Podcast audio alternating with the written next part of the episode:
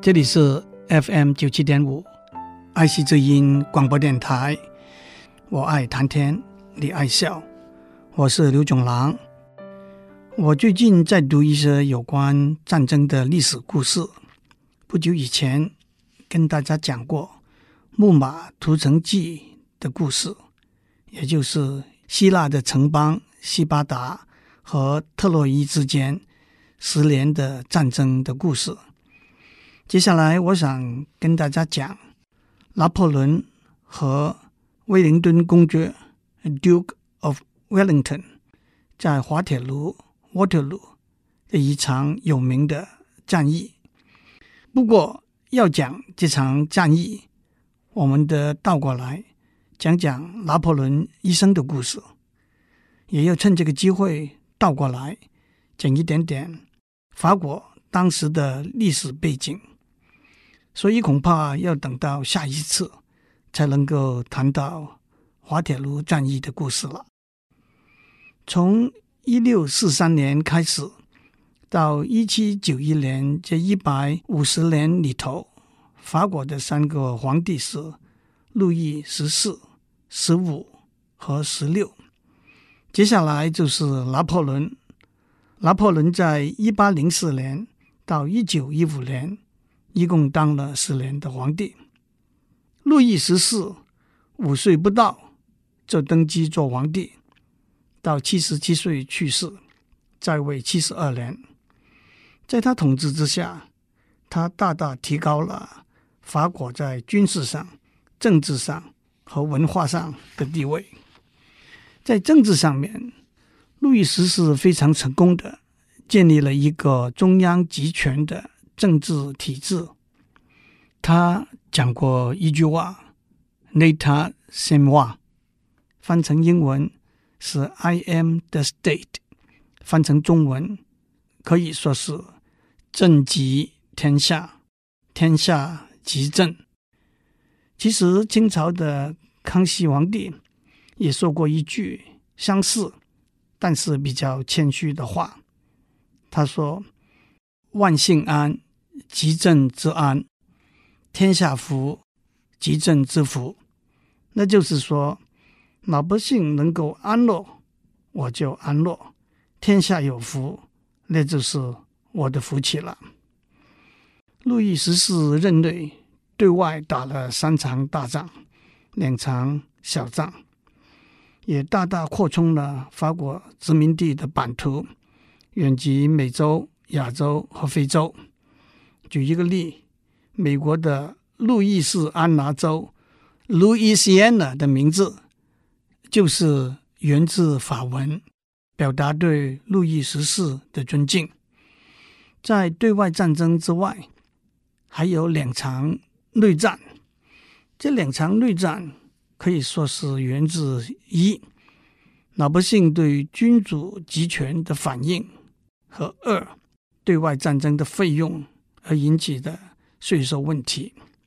不过，在经济方面，路易十四用了一位能干的财政部长，他建立了有效的税收法令，征收关税、盐税、地税，也经由商务贸易增加国库的收入。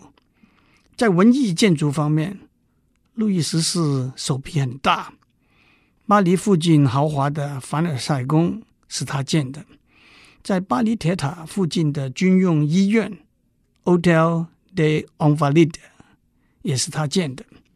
去过巴黎的听众应该会记得 o n v a l i d 有一个壮观的金色的圆顶，拿破仑的墓也在这里头。他也扩建了罗浮宫。有些历史学家还把路易十四统治的七十二年称为伟大的事迹，但是他豪华的生活弄得国库空虚，因而引起赋税以及和赋税相关的动荡不安。路易十四七十七岁去世的时候，传位给他的曾孙。路易十四的故事也让我想起清朝康熙皇帝的故事。康熙八岁登基。在位六十一年，他执政期间，平定了吴三桂等三藩的势力，派施琅攻取台湾，驱逐侵略东北黑龙江的俄国人，在政治方面整顿吏治，执行考核制度；在经济方面放宽垦荒地的免税年限；在学术方面，康熙字典、康熙永年历法都是由他推动编撰的，所以康熙在位的期间也被臣民称为康熙盛世。可是到了他统治的末期，吏治腐败、赋税不均、贪污的风气很盛，国库空虚，都是很大的隐忧。康熙传位给他的四太子，那就是雍正皇帝。光是这个传位的故事，恐怕三天三夜也讲不完。让我们还是回到法国的历史。路易十四死的时候，他嫡传的儿子和孙子都已经早逝了，所以由他的曾孙继位，那就是路易十五。路易十五被看成一位庸碌无能的皇帝，路易十四留下来的是一大堆经济、财务的问题，路易十五没有能力去挽救、改善。反过来说，在清朝的历史里头，永正大刀阔斧整顿了许多康熙遗留下来的问题。除了无能之外，路易十五的私生活也是受到很多批评。从登基的时候被称为最受爱戴的皇帝，the well beloved，到他晚年被称为最受憎恨的皇帝，the well hated。路易十五执政期间的问题继续困扰承继他的路易十六，也逐渐导引到法国大革命的发生。让我顺便提出，巴黎有名的协和广场 （Place de la Concorde） 原来是叫路易十五广场，那是路易十五的一位情妇推动兴建的。路易十五死了之后，他的孙子继位，那就是路易十六。他是一个爱虚荣、才智平庸、无能的皇帝，而对法国非常恶劣的经济情形也没有办法改善，终于引发了历史上所谓法国大革命。其实平心而论，法国恶劣的经济情形和赋税的问题。可以说，在路易十四的时候已经浮现了。法国大革命可以说有三条导火线：第一是国家严重负债，税收改革失败，老百姓连面包都没得吃；第二是多年以来不平等的阶级制度；第三是路易十六和他的王后玛丽皇后 （Marie Antoinette）。过着豪华奢侈的生活，引起人民大量的反感。当然，我没有办法在二三十分钟里头，甚至在两百、三百分钟里头，把法国大革命的历史好好的叙述和分析。不过，在整个历史里头的一个重要的时间点是一七八九年，也就是路易十六。登基后十五年，他面临阶级不平等的问题，而不得不召开一个叫做三级会议。几百年来，在君主制度之下，法国有一个大议制的议会，叫做三级会议。它代表三个阶级，这三个阶级是教会、贵族和平民。但是这是一个不平衡的代表。第一个阶级，那就是教会，只有十万人；第二个阶级，那就是贵族，只有四十万人。但是第三个阶级是中产阶级和平民，有两千五百万人。但是在三级会议里头，每一个阶级的代表的人数是一样的，所以教会和贵族联合起来，就可以以多数票压倒平民的代表。而且，自从一六一四年，也就是一百七十五年以前，这个三级会议就没有开过了。在一七八九年的三级会议里头，第三个阶级的平民提出了，最后成立了所有人民都有均衡的代表的国民代表大会 （National Assembly）。经过许多争议，路易十六立法定定国民代表大会的成立，教会和贵族也同意放弃他们的特权。路易十六接受了国民大会的成立。但是整个法国已经在动乱了。历史学家把法国大革命分为三个时期。第一个时期是一七八九到一七九二，那就是国民代表大会成立的前三年，政府还可以透过国民代表大会解决很多地方上的问题。第二个时期是到了一七九二年。激进分子取代了中产阶级分子和改良派，成为革命的领袖，暴乱到处发生，把路易十六和玛丽皇后送上断头台。到了一七九四，中产阶级的领导人驱除了激进分子，回居领导的地位。一七九七年，推举拿破仑领导政府。法国大革命就算结束了。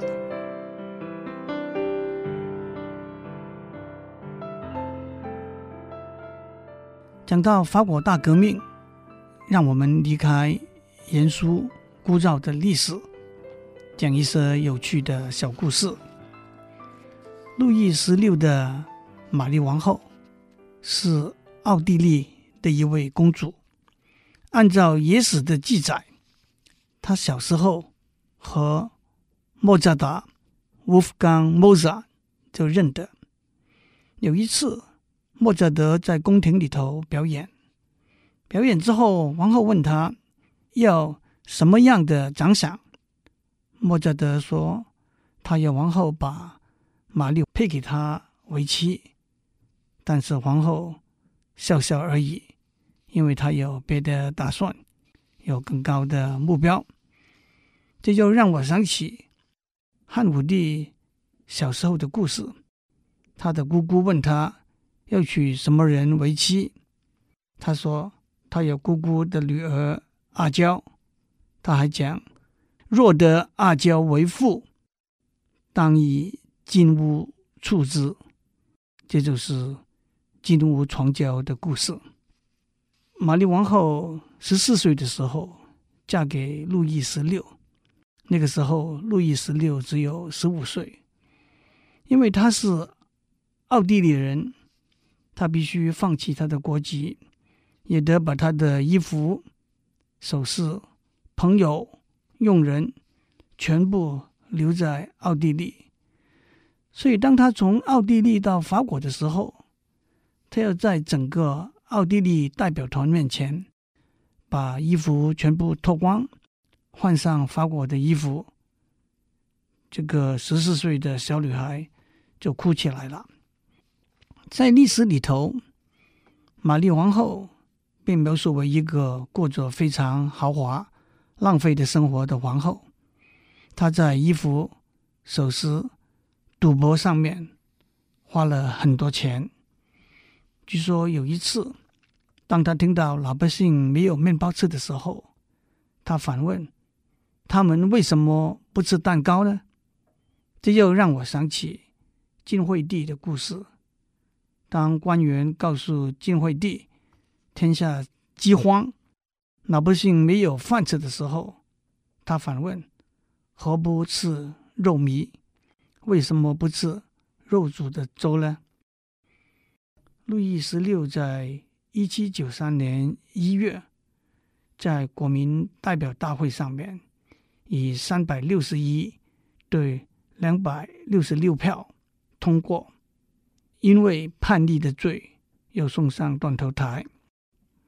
同年十月，玛丽皇后也被送上断头台。据说，玛丽皇后最有讲的一句话是：当她在断头台上无意踏到刽子手的脚，他说：“先生，请您原谅我，我不是故意的。”另外一个小故事是一七九一年，路易十六和玛丽皇后看见局势不妙，两个人想偷偷从巴黎溜走。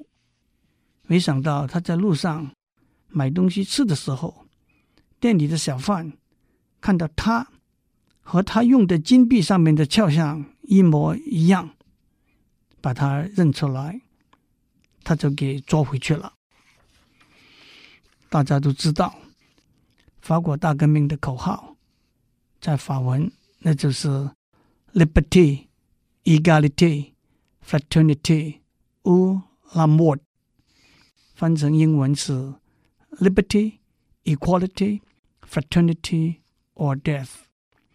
我想在中文把它翻成“自由、平等、博爱”，或者是。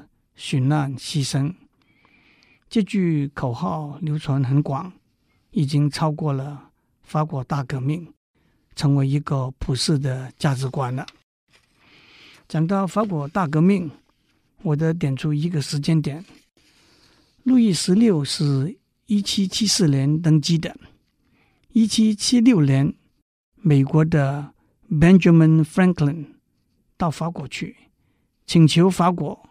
支持美国独立，路易十六答应了，但是最后对法国而言，并没有得到什么好处，也只增加了国库的负担而已。讲到法国大革命，大家一定会想起狄更斯 （Charles Dickens） 以法国大革命为背景的名著《双城记》（Tale of Two Cities）。首先，这两个城就是巴黎和伦敦。故事里头的两个男主角同时爱上一位女郎，当然，一位成功追求到这一位女郎，另外一位失败了。这个故事结束的时候，这位失败的男主角代替成功的男主角走上断头台。《双城记》一开始那几句话。大家都听过，流传非常广。它是这样的：It was the best of times. It was the worst of times. 那是最美好的时代，那是最糟糕的时代。It was the age of wisdom. It was the age of foolishness. 那是智慧的年头，那是愚昧的年头。It was the epoch of belief. It was the epoch of incredulity. 那是充满信心的时期，那是充满怀疑的时期。 It was the season of light. It was the season of darkness. 那是光明的季节，那是黑暗的季节。It was the spring of hope. It was the winter of despair. 那是充满希望的春天，那是只有失望的冬天。We had everything before us, we had nothing before us。我们拥有一切，我们一无所有。 We were all going directly to heaven, we were all going directly the other way。我们直奔天堂，我们正朝着反方向直走。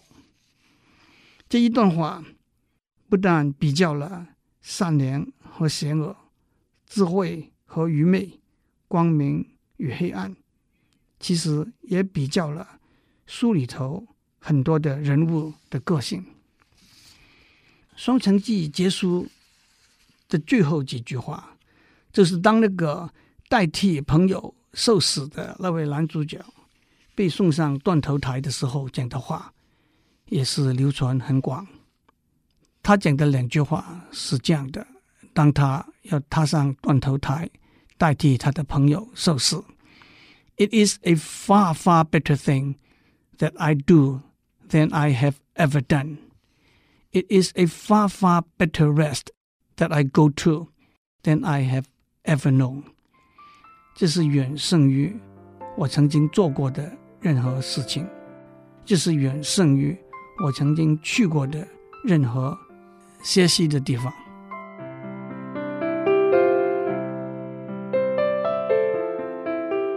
以上内容由台达电子文教基金会赞助播出。